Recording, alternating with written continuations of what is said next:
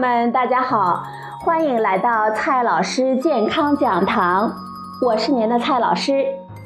今天呢，蔡老师继续和朋友们讲营养、聊健康。今天我们聊的话题是乌鸡。你知道乌鸡吗？就算你没吃过乌鸡白凤丸，乌鸡汤总该喝过吧？不过，你也许并不知道乌鸡长什么样。尤其是新世纪以来禽流感的肆虐，大中型城市呢已经很少能够看到活鸡的售卖，一般是冰鲜或者是冷冻的净糖鸡，我们很难看出乌鸡原来的模样。我小时候见过邻居家养的乌鸡，白白的，毛茸茸的，特别的可爱。相信这也是大多数人心中乌鸡的形象。不过，这并不是乌鸡的全部。最近啊，有一个新闻报道，他说一只乌鸡创了天价，竟然卖到一万六一只。它是谁呀？它是兰博基尼。这种乌鸡啊，长得像大公鸡，只是浑身发黑。这个兰博基尼。到底是何方神圣呢？首先啊，我们先来看一下世界上千奇百怪的乌鸡。乌鸡是普通鸡的变种，属于色素异常。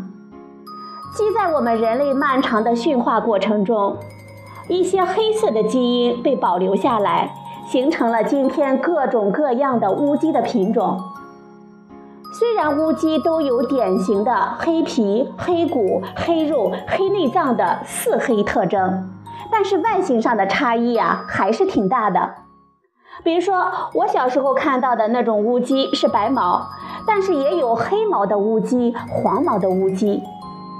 咱们中国各地分布也有至少十几种的乌鸡，比如说太和乌鸡、洛阳乌鸡、雪峰乌鸡、无量山乌鸡、山地乌鸡、严菌乌鸡、乌蒙黄羽乌骨鸡、三峡黑鸡等等。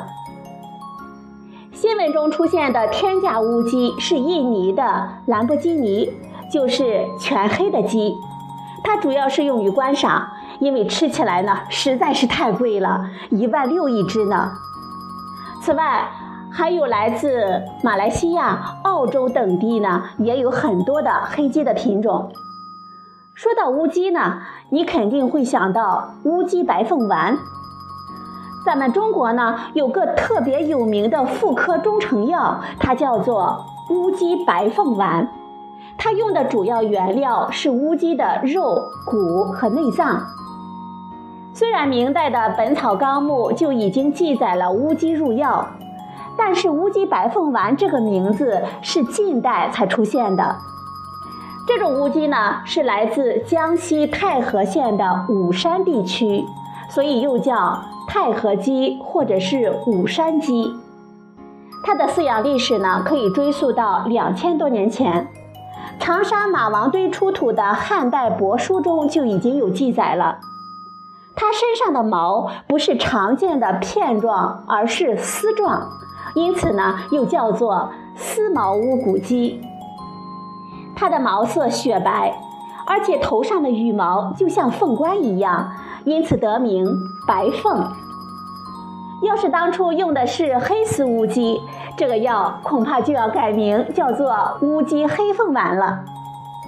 当然，就算现在用的是黑丝乌鸡，也还是叫白凤丸。毕竟呀，这个名字早已深入我们人心。如果说有人坚持认为白毛乌鸡和黑毛乌鸡效果不同，那只能祝你高兴就好了。因为信仰的力量是无穷的。很多朋友会问，乌鸡的黑，这种黑是什么呢？乌鸡是鸡里的异类，但这个黑色你却经常会看到，比如说墨鱼的墨汁、鸟的黑色羽毛、我们人类的黑头发、黑眼睛、黑皮肤，以及身上的雀斑、痣或者是黑色素瘤等等。虽然不同动物，甚至是同一动物不同部位的黑色素可能会存在一定的差异，但都是类似的东西。这些黑色素的源头都是酪氨酸，在色素细胞里通过多种生物酶的作用形成的。研究发现，乌鸡在胚胎孵化的早期就已经开始产生黑色素。成年乌鸡的黑色素，它可以分布于全身，其中骨膜、腹膜、气管、爪等部位的黑色素最多，舌头、鸡冠、皮肤和肌肉次之，内脏中的黑色素呢最少。它与蛋白质结合，不溶于水，性质呢相当的稳定，因此即使经过长时间的烹饪。乌鸡呢，仍然可以保留它的黑骨、黑皮特征。接下来呢，我们说一下乌鸡的营养价值。乌鸡的价格贵，主要还是因为它长得比较慢，产蛋呢也比较少。最关键的是，我们消费者相信它的滋补功效。如果从蛋白质、脂肪等主要的营养素的角度来看，乌鸡比普通的鸡肉稍微好一些，也有数据显示，乌鸡蛋比普通的鸡蛋或者是鹌鹑蛋的营养价值更高。这一切很可能呢，是因为饲养的环境和饲料的成分带来的影响，而不是它的天生丽质。当然。乌鸡的黑色素里富含多种的微量元素，比如说锌、铁、铜、锰、钙等等，这是应该肯定的。研究发现，乌鸡的黑色素它具有延缓衰老、清除自由基、抗氧化、抗诱变、抗紫外线、抑制流感病毒等多种生理活性。不过这些结论呢，基本上都是来自于细胞或者是动物的试验，而且多数是用提纯的乌鸡黑色素来做试验的。因此呢，我们吃乌鸡会不会有这样的效果呢？就说不准了。后呢，给大家说一个比较有趣的黑白配。乌鸡的经济价值比较高，因此我们希望培育出生长和繁殖性能够更好的品种。在这个过程中呢，我们发现乌鸡的黑色它可以遗传，不过这种遗传呢似乎和性别有关。当乌鸡和别的品种的鸡杂交的时候，有趣的事情就发生了。